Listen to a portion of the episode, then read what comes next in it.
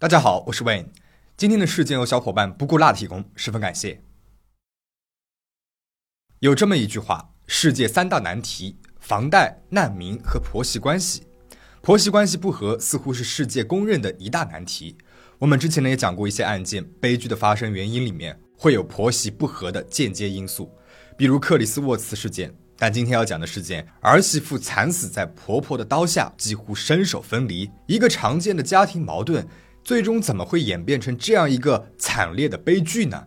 这起事件里面又有哪些值得我们引以为戒的呢？今天我们就来讲一桩2010年震惊全网的杀媳案。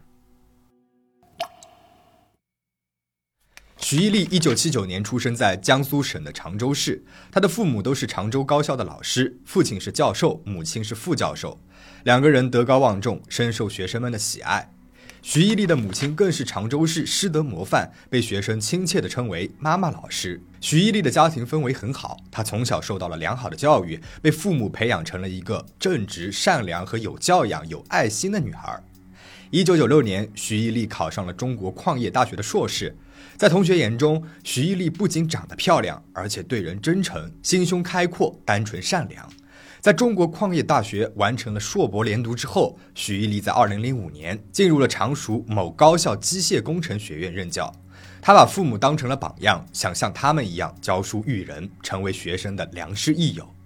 入职后不久，在学校组织的一次活动当中，徐一力认识了同校马克思主义学院的教师董刚彪，两个人互生好感，很快相恋。董刚彪出生于1973年，比徐一力大了六岁。二零零三年，在河海大学取得了硕士学位之后，比徐一力早两年进入了常熟某高校教授中国哲学通史和马克思主义哲学。两人相恋之后，开始考虑婚姻大事。徐一力跟父母提起了董刚彪，本以为会得到父母的祝福，却没有想到平时对自己千依百顺的父母却强烈的反对这门婚事。只是徐一力已经被爱情冲昏了头脑，偷偷和董刚彪领了结婚证。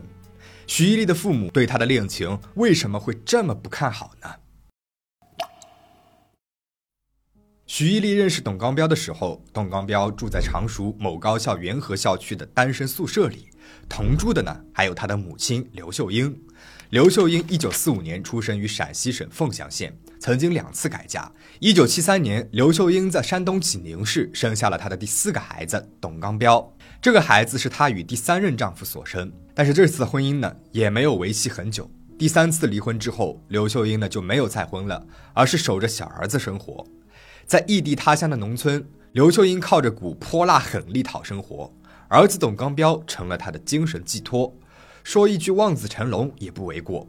董刚彪呢也确实是争气，清贫的生活并没有成为他的绊脚石，反而是成为了他奋斗的动力。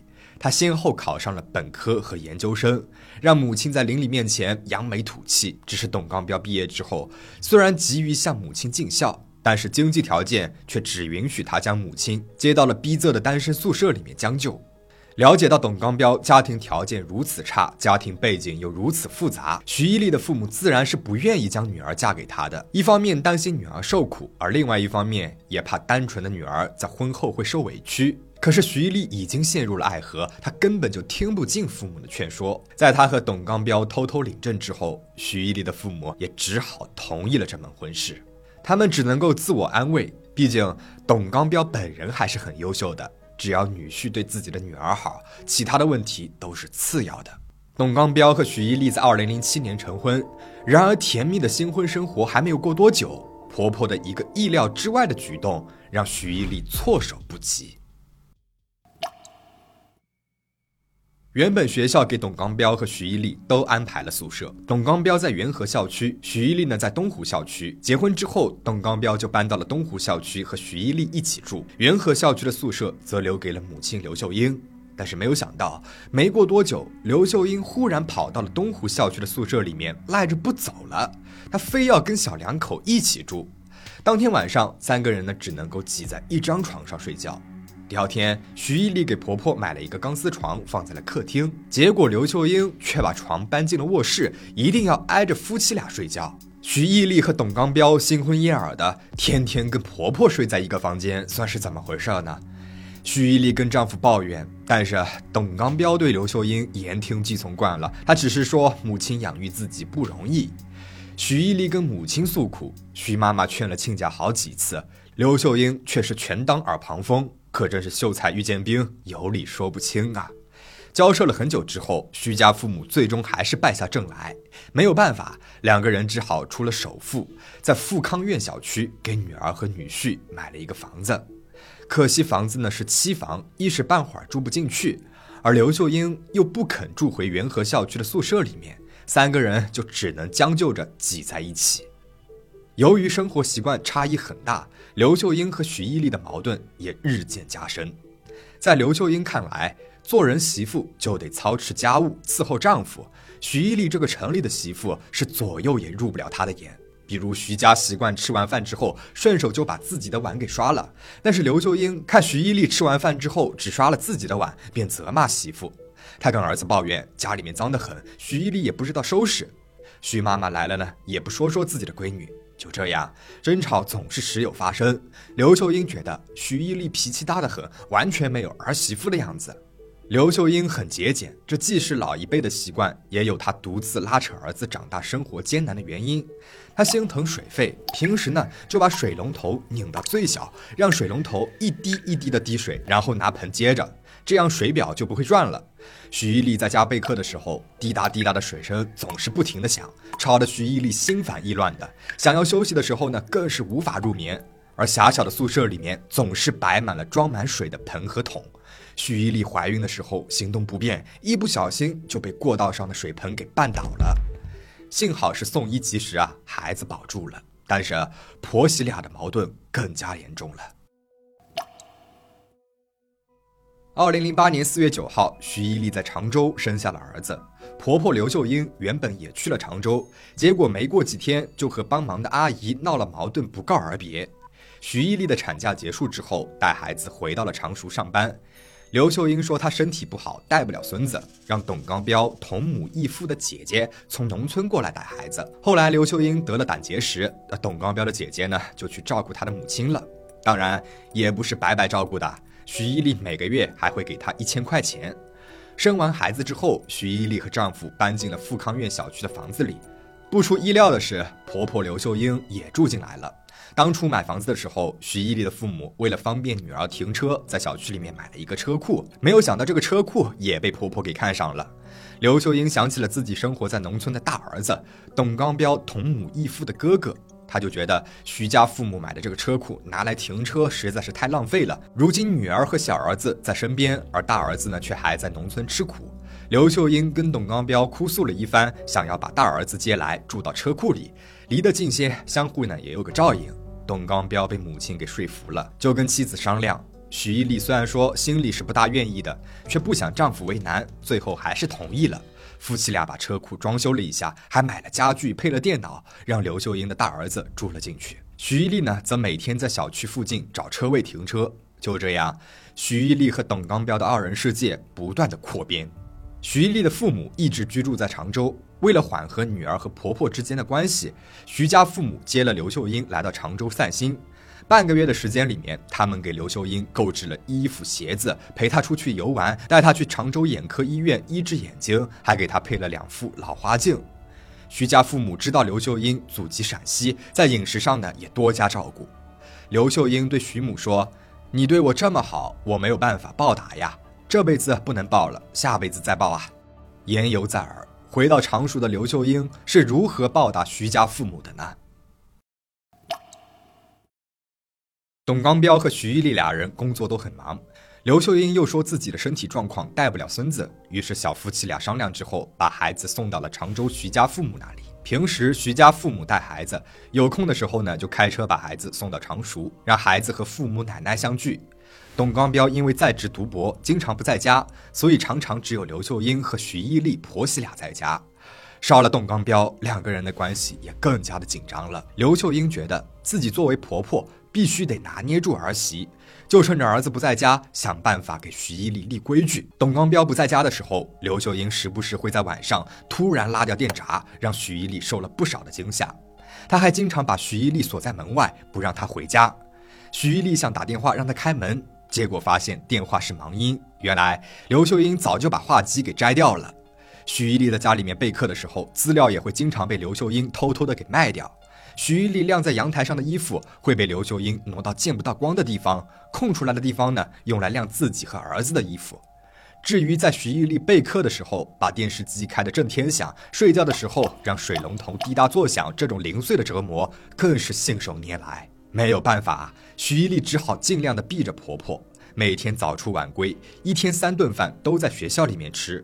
而董刚彪出差的时候，他就选择住在了旅馆、朋友家里面、办公室里，甚至是车里。有一次，刘秀英过生日的时候，徐一丽因为工作忙走不开，出发的晚了。刘秀英呢就觉得受到了怠慢，就生气不去酒店了，挑唆小夫妻俩一顿大吵。这已经不是董刚彪和徐一丽第一次争吵了。两个人本来感情很好，可是多深的感情哪能够经得起这样的日日消磨啊？许一丽觉得董刚彪不体谅她，董刚彪觉得许一丽对自己的母亲不够尊重和包容。过分的是，董刚彪竟然对妻子动的手，只是每次动手之后，董刚彪都会态度诚恳的道歉，甚至是写下保证书，一次次的，徐一丽都选择原谅了丈夫。可是，渐渐的，俩人之间再无情深，只剩伤痕。最终，徐一丽提出了离婚。正式向丈夫提出离婚之后，许一丽忽然觉得很轻松，压在她心头的大石头终于要搬走了，以后再也不用每天过着惶恐压抑的日子了。她开始计划离婚之后的生活，开始看房子了。但是她不知道的是，危险已经渐渐地向她逼近。刘秀英自己呢也离过婚，还离过三次，但是她却不允许自己的儿媳跟儿子离婚。面对执意要离婚的儿媳，她起了恶毒的心思。徐一丽提出离婚之后不久，刘秀英就提着塑料桶去加油站买汽油，准备烧死徐一丽。加油站说油呢得用铁桶装，没有卖给他。但是等到他买好了铁桶，加油站的人可能觉得他很可疑，还是没有卖给他。最后，刘秀英在二零一零年十一月十一日花了四百元，从路边找了一个人替他买了五十元的汽油。董刚彪第二天出差不在家，刘秀英计划用汽油烧死儿媳，没有想到许一丽当天晚上回了娘家，刘秀英的计划落空了。十一月二十六号，董刚彪再次出差了，而徐一丽当天下午呢要参加考试，早上起来之后就在家里面复习。刘秀英提前把汽油倒在了一个塑料盆里面，藏在了阳台。家里面到处都是大大小小装满了水的盆，徐一丽呢也没有注意到异常。中午十一点多的时候，徐一丽换好了衣服，准备出去吃饭。但是没有想到，刘秀英忽然把一盆汽油泼到了她的脸上。徐一丽当时戴着隐形眼镜，遇到汽油之后马上溶解了，这让她瞬间失明，猝不及防地摔倒在地。刘秀英骑在倒地的徐一丽身上，挥刀砍向了徐一丽的脖子，十二刀，刀刀致命。到最后，徐一丽的身手几乎完全分离，只剩下了一层皮相连。残忍地杀害了儿媳之后，刘秀英冷静地换好了衣服，骑着三轮车去路边小店吃饭，然后去派出所投案自首。案发之后，不知怎么的，还有了徐一丽虐待婆婆的传闻。为此，徐一丽的很多同学朋友都在网上发帖澄清。这起案件呢，因此广泛传播，震惊了全网。当时，常熟本地论坛“零距离”、天涯论坛上也有很多关于这起案子的讨论。还有很多的爆料和猜测，也有很多人关注这个案子的后续。流传最广的一种猜测是，董刚彪为了谋夺徐一丽的财产，策划了这起案件，然后让母亲动手，把自己摘得干干净净，这样呢还不影响他继承妻子的遗产。不过，法检警三方最后都只认定了刘秀英一个人犯罪，想来是没有董刚彪参与的相关证据了。论坛上面有人爆料，董刚彪在妻子遇害之后不久就到外地相亲；也有人爆料他已经再婚，并且升职加薪；还有人爆料董刚彪用孩子威胁徐父徐母，接受了民事赔偿。种种传闻难辨真假。我们唯一知道的是，刘秀英在2011年被判死缓，2014年减为无期，2016年再次减刑为18年九个月。如果刘秀英能够活到90岁，那他将在二零三五年出狱，到了那个时候，许一丽的儿子都已经二十七岁了。只是如果真的有那一天，祖孙二人又该如何相见呢？事件到这边呢就讲完了。你对于这起事件有什么看法呢？欢迎在评论区留言讨论。如果你喜欢这支影片的话，欢迎点赞订阅我的频道。最后，请大家保持警惕，保持安全。我们下期再见。